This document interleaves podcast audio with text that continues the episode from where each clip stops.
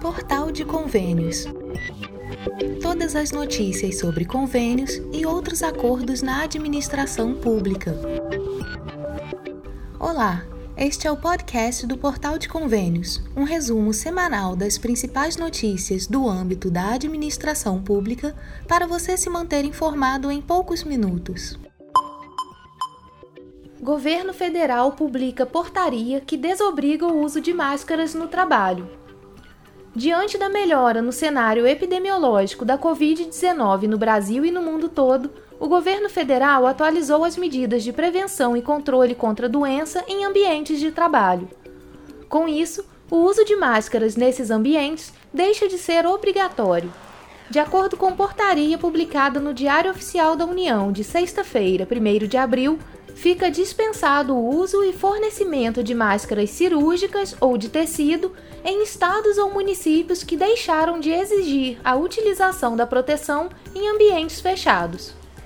No caso de alerta de aumento de casos da Covid-19 localmente, a nova medida deve ser reavaliada e o equipamento terá que ser fornecido para todos os trabalhadores.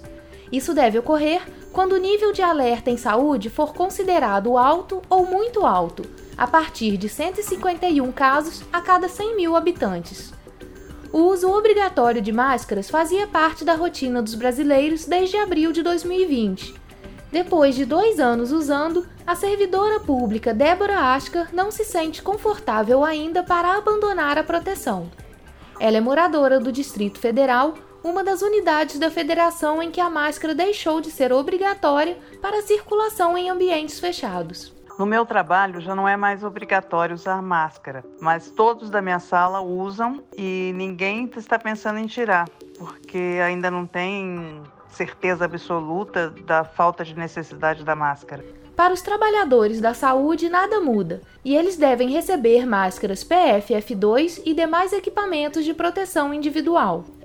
O governo federal estabeleceu ainda as condições de trabalho para a prevenção, controle e diminuição dos riscos de transmissão do coronavírus. Isso inclui ambientes com distanciamento entre os trabalhadores, comunicação dos principais sintomas da Covid-19 e afastamento dos infectados. Entre outras medidas, a portaria estabelece ainda que a organização deve afastar das atividades presenciais por 10 dias os trabalhadores considerados casos suspeitos ou confirmados de Covid. Esse período pode ser reduzido para sete dias a partir de critérios estabelecidos pelo Ministério da Saúde. Receita amplia isenção de imposto de renda na venda de imóvel. A partir deste ano, quem vender um imóvel tem mais uma opção para deixar de pagar o imposto de renda sobre o lucro do negócio a Receita Federal editou instrução normativa que isenta do tributo quem usar os recursos da venda para quitar financiamentos imobiliários contratados anteriormente. A norma foi editada no último dia 16 de março, mas, por causa da operação padrão do órgão, a mudança não foi avisada aos contribuintes. O benefício valerá apenas para quem quitar o financiamento até seis meses depois da venda do primeiro imóvel tanto as quitações parciais como totais darão direito à isenção. Outras condições são que as duas unidades sejam residenciais e localizadas no Brasil. A Receita também exige que o imóvel quitado esteja no mesmo nome do vendedor do primeiro. Desde 2005, as vendas de imóveis eram isentas de imposto de renda apenas para quem usasse o dinheiro do negócio para comprar outro imóvel em até seis meses. O fisco, no entanto, só concedia o benefício nos casos em que o contrato da nova moradia fosse assinado nesse prazo. Quem usava o dinheiro para quitar outro imóvel não conseguia isenção, porque o contrato tinha sido assinado antes da venda da primeira unidade. Pela regra, quem vende um imóvel, assim como qualquer patrimônio de grande valor, paga de 15% a 22% de imposto de renda. O tributo incide não sobre o valor total do bem, mas sobre o ganho de capital, ou seja, o lucro da operação.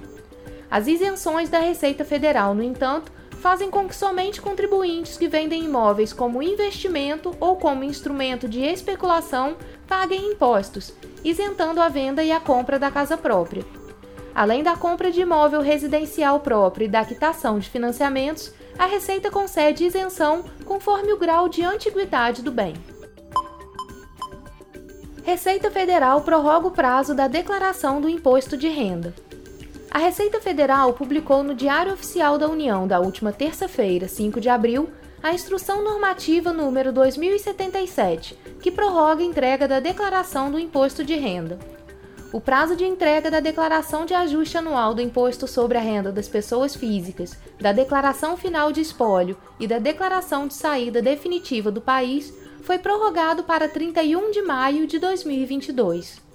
O imposto a pagar apurado também teve seu vencimento adiado para o final do mês de maio, mas as restituições seguirão o cronograma anterior sem alteração. As datas permitidas para a opção pelo débito automático passam a ser 10 de maio para a primeira cota e até 31 de maio para as demais, ou seja, para as declarações enviadas após o dia 10 de maio, o pagamento da primeira cota deverá ser realizado com DARF. A prorrogação visa mitigar eventuais efeitos decorrentes da pandemia da Covid-19 que possam dificultar o preenchimento correto e envio das declarações, visto que alguns órgãos e empresas ainda não estão com seus serviços de atendimento totalmente normalizados. Bolsonaro veta projeto da Lei Paulo Gustavo de Fomento à Cultura. O presidente Jair Bolsonaro vetou o projeto de lei complementar 73 de 2021, que repassaria 3,86 bilhões do Fundo Nacional de Cultura para fomento de atividades e produtos culturais em razão dos efeitos econômicos e sociais da pandemia de Covid-19. Do total a ser liberado pelo Poder Executivo, 2 bilhões 797 milhões iriam para o setor de audiovisual. O restante, 1 bilhão e 65 milhões, seria repartido entre outras atividades culturais. O texto vetado foi batizado de Lei Paulo Gustavo em homenagem ao autor e comediante que morreu em maio do ano passado, vítima da Covid-19. O veto integral foi publicado na quarta-feira, 6 de abril, no Diário Oficial da União. O veto será analisado agora pelo Congresso Nacional em data a ser marcada. Deputados e senadores podem mantê-lo, confirmando a decisão do presidente, ou derrubá-lo. Nesse caso, o projeto seria promulgado e viraria uma nova lei. Bolsonaro alegou razões fiscais para o veto. Segundo ele, o projeto criava uma despesa sujeita ao teto de gastos dos órgãos públicos e não apresentava uma medida compensatória para garantir o cumprimento desse limite. Também afirmou que o repasse ao setor cultural comprimiria despesas discricionárias, não obrigatórias, que se encontram em níveis criticamente baixos e abrigam dotações orçamentárias necessárias à manutenção da administração pública.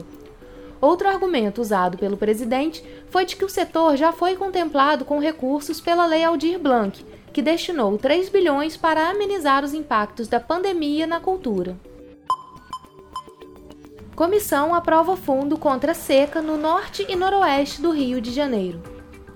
Uma comissão especial da Câmara dos Deputados aprovou em caráter conclusivo o projeto de lei 1440 de 2019, que cria um fundo para financiar investimentos em atividades produtivas em 22 municípios do norte e noroeste do estado do Rio de Janeiro, que são atingidos pela seca. A proposta seguirá para o Senado, caso não haja recurso para votação no plenário. O texto aprovado é o substitutivo do deputado Felício Laterça, do PP do Rio de Janeiro, e classifica como área de semiárido os 22 municípios do norte e noroeste do Rio. O substitutivo restringe os recursos do fundo a entidades de direito privado sob a forma de contribuições, doações ou financiamentos.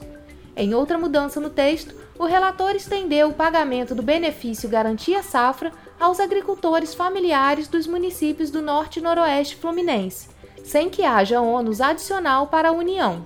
Felício Laterça estima que 18 mil agricultores familiares possam ser beneficiados pelo Garantia Safra no Norte e Noroeste do Rio. O pagamento do benefício na ocorrência de eventos climáticos extremos proporcionará condições mínimas de vida para a parcela tão vulnerável da população, garantindo sua permanência no campo e a produção de alimentos de qualidade. O relator observa que o programa tem um teto para beneficiar até 1,35 milhão de agricultores por ano.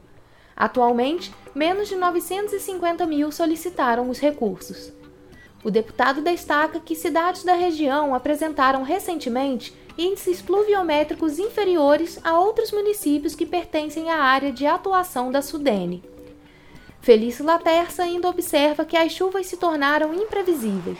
Pode-se afirmar, até mesmo, que a situação climática do norte e do noroeste fluminense é mais grave que a do semiárido dada a imprevisibilidade pluviométrica crescente. Neste ano, por exemplo, registraram-se nada menos de 40 dias de seca em janeiro e fevereiro, justamente o período que deveria ser mais chuvoso, tendo chovido apenas 5 milímetros em janeiro.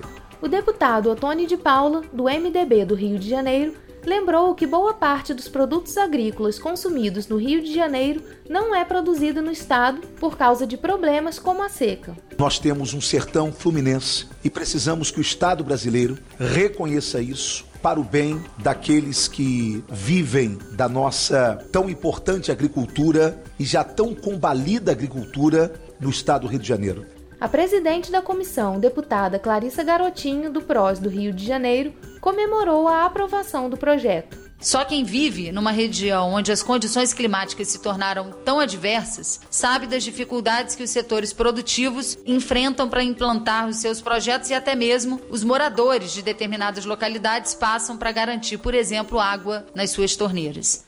A produção canavieira do norte e noroeste do Rio é uma das mais afetadas pela falta de chuvas. Segundo dados do Instituto Brasileiro de Geografia e Estatística, o cultivo da cana-de-açúcar na região recuou de mais de 184 mil hectares plantados no início da década de 90 para 44,5 mil hectares em 2019. Você ouviu mais um podcast do Portal de Convênios, te atualizando sobre projetos, prazos e ações em administração pública. Continue se informando em nosso site portalconvênios.com. Até a próxima!